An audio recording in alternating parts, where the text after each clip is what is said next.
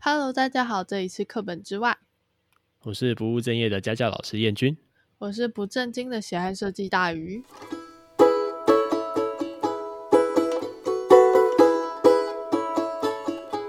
就这一集不要给我剪到，剪到我就要把大鱼刚才讲错的东西全部剪进来。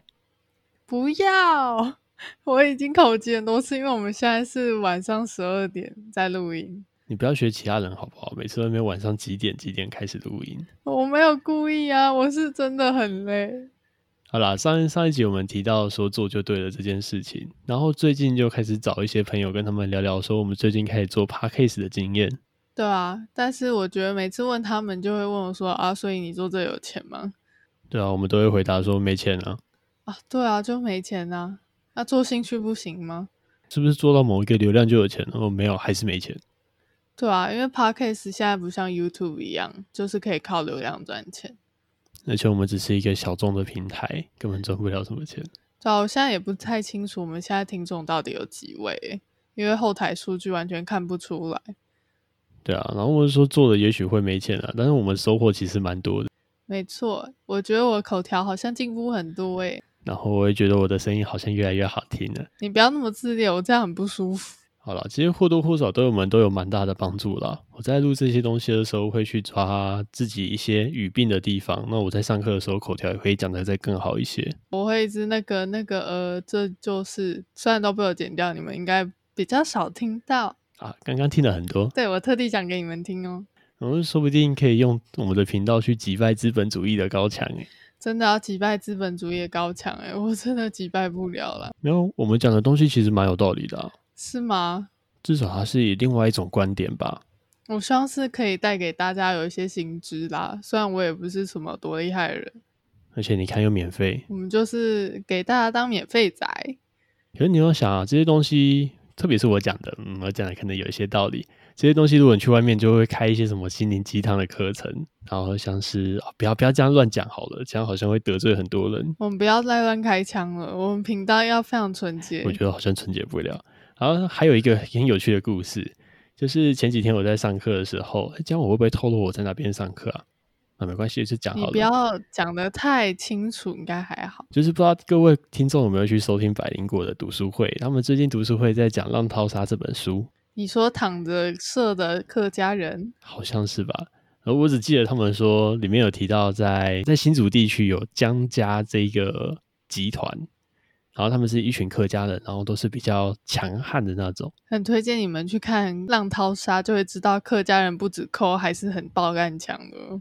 然呃后至少可以去听一听百灵果的读书会啦。然后我有一个学生就在里面了，他就是江家的后代。是真的江家吗？我有去确定一下，他说他是客家人，然后他说他们家有一份很大份的族谱，然后还有大型宗亲会，我就应该跑不掉吧。会有这些东西都是蛮大型的啊、你要不要介绍他去听《百灵国》的第一集？然后首先他会发现他祖先原来这么伟大。对啊，很厉害的躺着射客家人好，哦。然后不管了，我们要回来我们的本周主题了。好，我们这一周的主题是啊呃，对了，我们是已经到第六集喽，是知识口花与补习班如何选你该择。讲话是不是口急啦？对，没错，要怎样？现在十二点，我口疾很正常。啊好啦，那我们看一下大鱼想要先提一下什么东西呢？呃，因为讲到补习班嘛，所以我就想要说说我国中的我，就是充满了补习人生，基本上是从一到日我都要补习。我国中也是啊，一到日哎、你有那么浮夸在吗？那个我们那时候考的是机测，在考机测前，我真的是一到日都在补习啊。啊，我是不止一到日啊，可是我的补习哎、蛮不快乐的、对，我是说不止不止机测前哎、你是说在大概国一、国二就这样一到日哦？好像至少是国二开始哦。你会不会是因为妈妈不想管你啊？嗯、等一下再来讲我妈妈如何帮我选补习班的故事， 然后这有点长。好，那我来提一下好了。我自己补习的时间是在国一下学期的时候，对，大概国一下学期的时候，那时候第一次进到补习班。然后在这之前，我是从来没有进过那种国小的什么安亲班啊、国中的补习班都没有，那是人生第一次进去。那我自己进去的时候，其实我算是自愿去的耶。自愿吗？对啊我那时候根本就没有选择呢。我算是自愿进去的，因为我的数学成绩从国一大概有三四段考，对不对？国一上学期第一次好像八十几分，然后第二次七十几分，然后第三次只剩五十八，五十八是我的家常便饭啦，那还说不定很高哎、哎、可是我完全听不懂、啊，我说那时候很难过，我那时候很难过的是说，然后学校老师讲的我就真的听不懂啊，我我好像也听不懂，但是我还是有补习哦。然后听不懂的时候就想说啊，去问一下其他同学怎么学好了。越听越恐慌，因为我听过别人跟我解释题目，然后我还是听不懂。哎、可是我听别人说，他们都说哦，补习班老师这样教啊，然后我就觉得很挫折。这个不是学校老师应该教好的东西吗？可是学校老师好像都没有教到让人家懂呢。我觉得是我当下跟老师的频率不对吧，所以就是因为这样，我才去到了补习班开始补数学。不过补了数学之后，我的数学慢慢回到九十级了。为什么我没有这种戏剧性的发展？一间补习班的数学老师说真的没有特别好，他也是丢一堆题目给我们写啊，然后写完的成绩就变高。所以你是用题目淹没你的那种读书方式？嗯，至少那时候是这样子，因为通常在国一的阶段，很多小孩子不知道自己要怎么读书，所以学习学校老师啊，或者是补习班老师教给他，他通常就会先说照着这个方法试试看哦，对啊，照着方这个方法试试看，然后我的题目永远写不完、啊，所以至少我是这样开始的。然后我们还有另外一个主题耶叫知识恐慌，知识恐慌，我觉得毕业后的我其实也蛮恐慌应的该欸。不止你吧，大家都是吧？就突然间好像没有一个人给我一个方向，我的人生好像从此就像没有灯塔的船。可是我觉得这是一个台湾教育很失败的地方啊。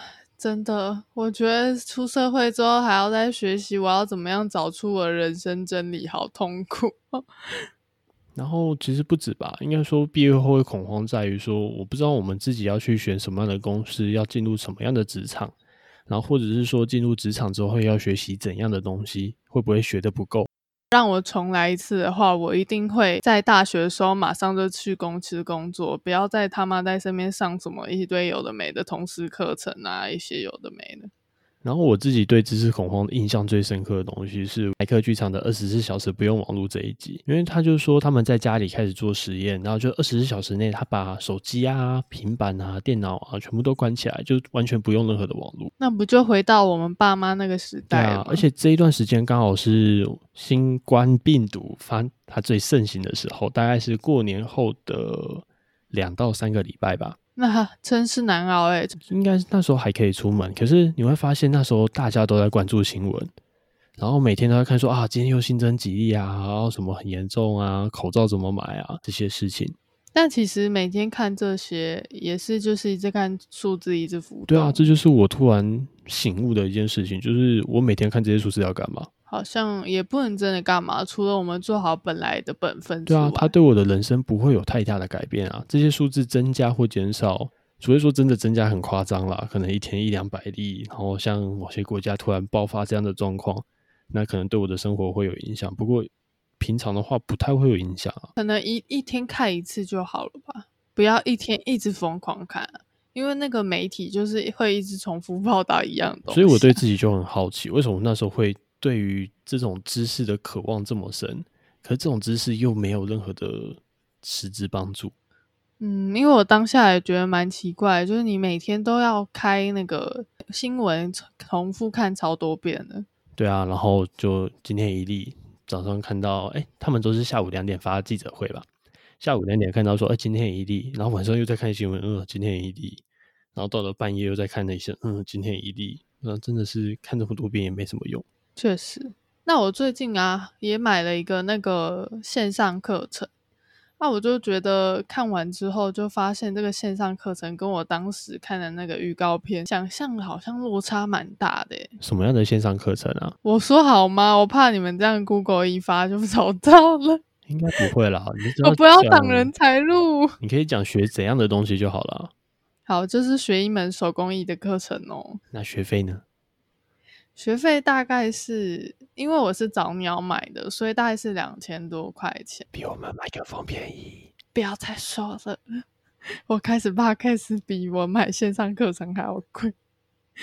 可是线上课程不一样，是我们只是买一个别人的知识嘛。可我觉得它跟就是现实的课程落差蛮大的，因为你其实就有一点像是看一本就是有声书，然后有影片这样子。我其实觉得，如果认真做资料、做功课的话，基本上就不用买线上课程了耶。你是说自己学比较快的意思吗？就是你知道方法的话，就会更快，或是你可以直接问懂的朋友啊，如果他很热心帮忙你的话。但我最近认为啊，就是除了你要去上网查资料之外，真的可以试着去问问看任何人，比如说卖东西的卖那一件东西的店家，或是上网求助啊，我觉得都比你去买那个线上课程好很多、欸。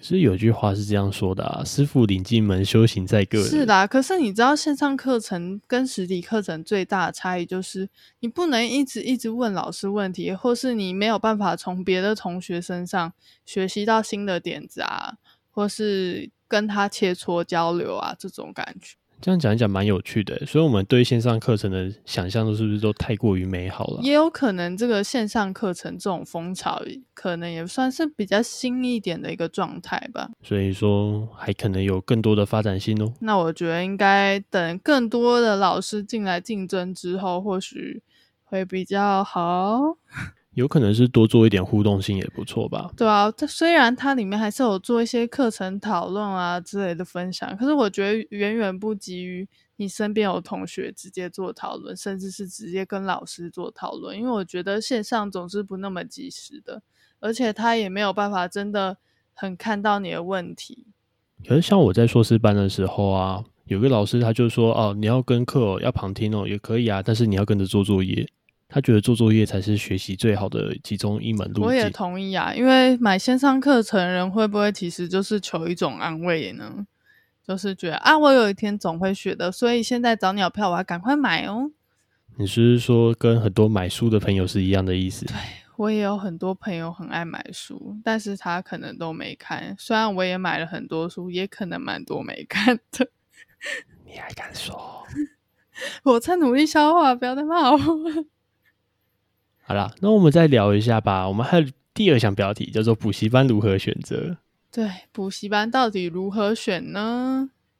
哦，第一件事情，你会看到各家补习班一定会贴。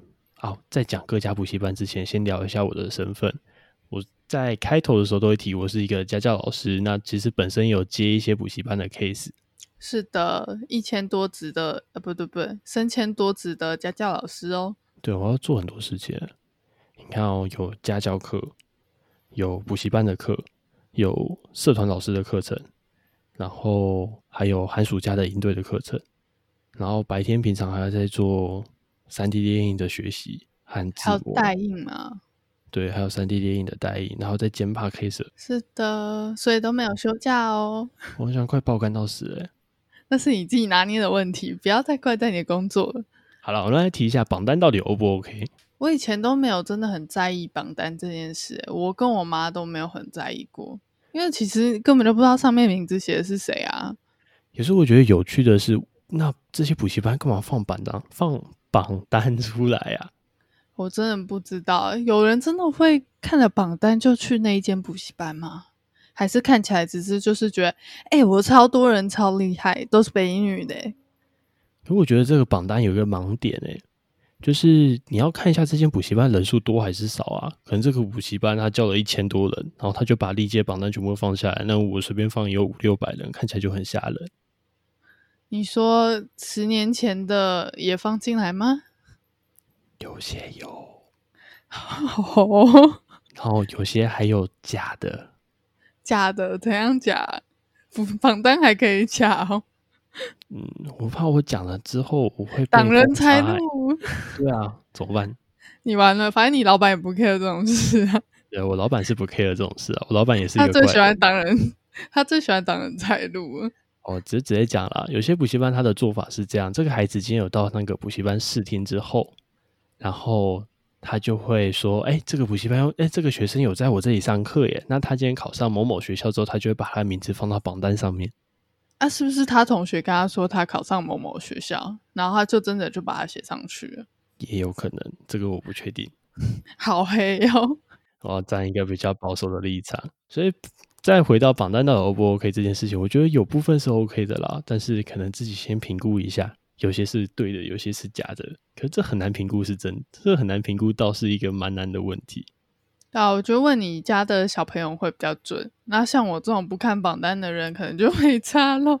好了，所以我们榜单就提到这边，就它可能有用，可能没用，那每个家长感受不太一样。那另外一个东西是，大多数的不管是家教啊，或是补习班，它都可以去试听。我觉得试听很重要。真的哦、但是我当时国一的时候根本就没有去试听我第一家补习班诶、欸就是那个我当时的安亲班老师介绍着我去一家补习班，然后我就这样被报满了课程，就是上国一先修班，我也没有暑假这种事。但我后来就觉得应该真的要听听看，因为我觉得老师的频率还蛮重要的。没错，我们说找老师，请找频率对的，他没有绝对谁适合谁不适合。就像我刚才最一开始提到那个我的数学成绩的案例，哦，但是我换了补习班之后，好像成绩也没有变好欸诶、说不定只是你没有找到适合的数学老师啊。哦，可是我当时去另第二家补习班，只是因为我跟我很好的朋友一起去听看看，然后就觉得诶好像有比第一家懂一点，然后我就去了。但我现在就觉得那时候我实在是很白目， 嗯，只是因为想要跟朋友一起上课吧。其实也不是，是真的有懂一些，但是又觉得诶有别的朋友一起去，就觉得好像比较温暖一点。那就回到我们刚才讲的事情喽。所以我们说，大多数都有试听这件，就真的很重要，请一定要去试听。然后试听完，请跟自己的孩子好好的沟通。我觉得建议每一家就可以稍微做笔记啊，反正每次去听一定都大概听同样的内容吧。嗯，然后听完之后啊，最好也能有办法的话啦，孩子可以跟家长聊聊天，就是觉得，哎，这个老师上的到底适不适合，还是不适合？我觉得真的要多听几家，不要听了第一家你就觉得啊就这家了。因为像我们自己的补习班啊，或是我的家教学生在试听的时候，通常结束我都会跟家长说，那今天就试听就先教到这边。那回去的话，你可以跟孩子讨论看看，我觉得这件事很重要。你跟孩子讨论看看，说觉得我讲课的方式，你到底能不能听得懂？因为有可能有些人适合，有些人不适合。那还有一点很重要的是，就是请跟自己的孩子做有效的沟通，不要像大鱼的案例，我、我当时其实也没有意识到我们这是无效的沟通诶、因为好像从小六开始就很习惯被安排去安亲班，因为他们是双薪双薪家庭，所以我没有办法有时间照顾我的功课，可能就觉得啊就去吧，反正我也没有 时间照顾你的功课，那补了应该也会变好吧？我猜他是这样想。因为像大宇这样的状况啊，就算他真的去上课，他成绩也不会变好，他只会说去那里交交朋友，然后打发时间，然后上课也都是啊、还有几小时，还有几分钟要下课了没？那这样学习效果真的很差，就也不没有不什么不，我帮助我觉得当时的我啊，其实没有想说我不想认真上课，因为对我来说，上课是一件很理所当然的事情，哦，就觉得好像没有想过我不能补补习班这件事，我可以不要补这件事情，所以他是被强迫的喽。我好像也没有权利说不，因为我成绩就很烂呐、大家都知道我数学就是不可及是格，为什么烂就一定要补习呢？我也不清楚诶、当时的我很不 清楚，这不就是道德绑架的一种吗？可是你想想，一个国中生会想过他有权利可以说他不补吗？前提是他成绩还很烂这哦。好像是真的。对啊，我我觉得现在哪一个家长可以接受说，哎、我我小孩现在是可能班上中后段，然后他说，哦妈，我不想补习，好像真的没有哎、你可以接受你的小孩这样吗？我就不要补啊，我省钱。如果现在的我会觉得啊，他就不要补啊，反正去了他也不会认真浪费我的钱，那不如就做其他这事真啊吧。的很像钱钱丢水沟哎、对啊，因为当时的我其实去补习班就是会认真上课，但学校在学校我就会在那边写小说啊、偷画图啊、偷看小说啊所以之你是类不是的。觉得学校教的太烂？其实不是诶、是因为我太累了，因为我不是一到日都要补习嘛。那其实我根本就没有休息时间，因为我回家就十一点啦，然后就要准备睡觉，因为隔天又要七点上学嘛，我就没有休息时间，我就变成在学校偷偷的休息。你这样根本就在浪费钱欸，哎、不要让我妈听到，我觉得她可能会气到脑中风。欸应该会。然后我还很讨厌另外一种是那个补习班那种拼命在拉人的那种手段，我有很有印象深刻的，因为那时候补习班不是都会给人家介绍费嘛，只要那个对啊学生拉到一个，他就会给那个学生现金哦，还不是给妈妈哦。通常大概都是三百到五百之间吧。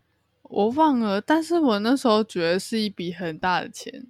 对学生来说是很大的钱啊。我那时候没有零用钱呢、我就觉得什么这么多，然后我那时候还跟我朋友说：“ 哎、我们可以 A A 哦，就我去的话，我们可以 A A。所以那时候拉了多少人？”我不知道哎、但我去的时候，他有给我朋友钱，然后我我们就分一半这样子。 你好过分哦！希望我妈没有听到，但我那时候真的是以为那个补习班还不错，所以我才去的。有我那时候补习班里面，我最开心的事情是考一百分可以拿一千块。那个一百分有拿一千块，是只有一百分才有哦，九十九分就没有了。我觉得好烦哦，因为我们补习班是，呃，高分有奖金，但是低分的话，你就是补习班的那个考题啊，如果考太低的话，我们就要一直去补考，就是要把那个类型的题目考到你会，但它里面会做一点数字上的小变动。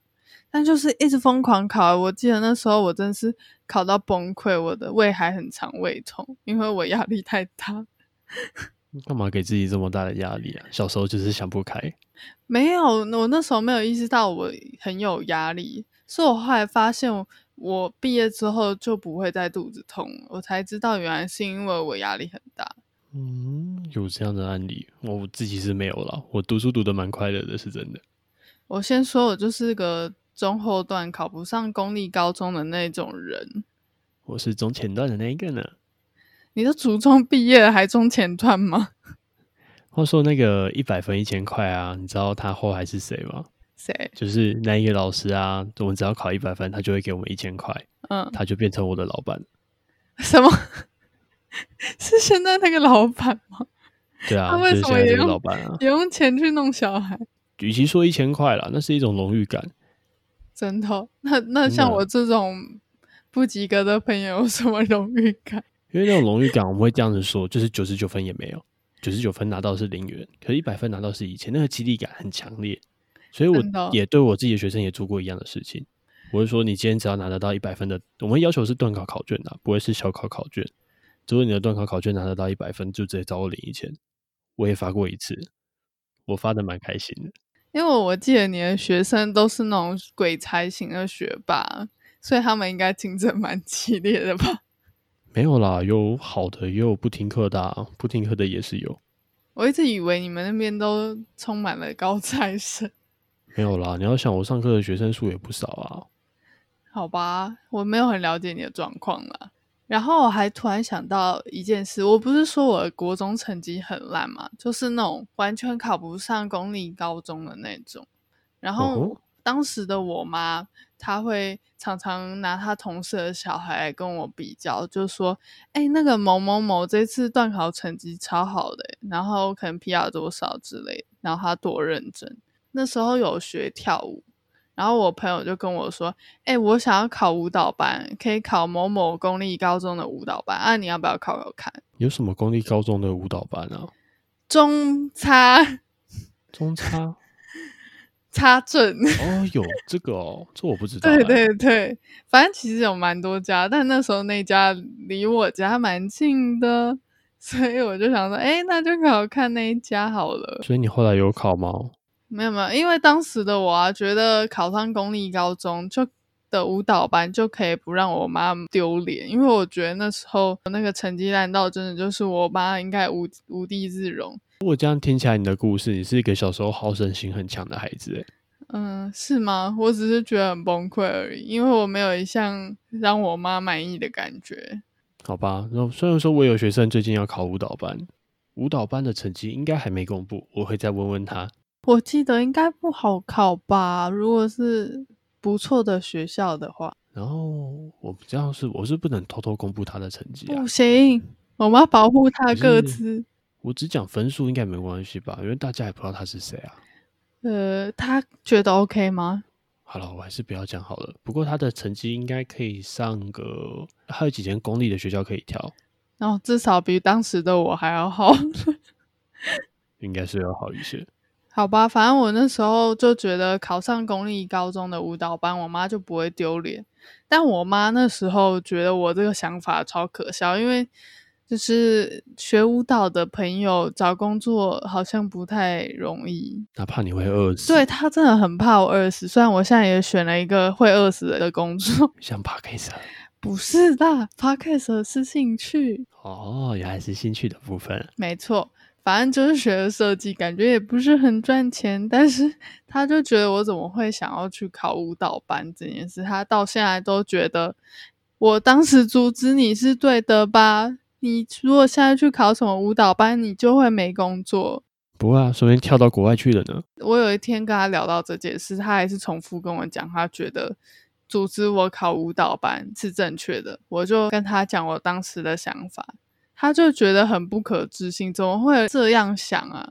但我当时真的是这样想，我没有想过说舞蹈班可能会找不到工作，因为其实舞蹈班现在还是有一些人有工作的吧，只是真的可能相对呃去台积机工作辛苦。不会啊，台积机工作也很辛苦、啊。好，吧，我想太美好了，我对不起。他只是看起来薪水很高，和他们的肝真的是 雪亮的黑呢？真的血量的黑。但如果我现在去台积机工作，我妈应该会超开心。我很常看到台积机的人啊，我刚才晚上吃拉面的时候，旁边就坐了一个，真的、哦，血汗工程师，你怎么知道他是台积机的？ 因为他脖子上挂着一个台积机的吊牌啊，为什么下班还要带那个台积机狗牌啊？说不定他们吃个拉面吃完回去又要再上班了， 真的假的？这也太超了吧！我不知道啦，这我毕竟我没有在里面工作。好惨！暑假也有去带过台积机的营队，然后我那时候看到那些家长把小孩送到台积机营队的时候，超开心的，有一种把猛虎送出的感觉。你要说是那个吧，有一种请神容易送神难，所以他们现在把神送走了，很开心。而且营队下课之后，他们要接回家的时候，就有一种 get saving 的感觉。 你这样讲好过分哦！真的，他们那表情实在是太剧烈的差异了，我都不能，我都不能笑出来，你好过分，因为我下班超开心，因为那些小孩真的超恐怖。 好坏哦。好啦，我们今天这一集就到这里喽。好了，讲太远了，就这样喽，拜拜。然后如果有任何问题，欢迎到 IG 私讯。嘿，赶快留言哦，拜托留言！虽然最近追踪数好像上升蛮多，我很开心，但是可以跟我互动一下吗？默默追踪我有点伤心 哎、啊，不会啊，是不是很多人很喜欢互动？呃，跟我一样避但是看暑不到吗的？地方，呃，对，像就大默家默一样疯狂喜赞，然后都不留言，死都好不留了，就言，这样啦，结束，拜拜。拜拜，下集再见哦。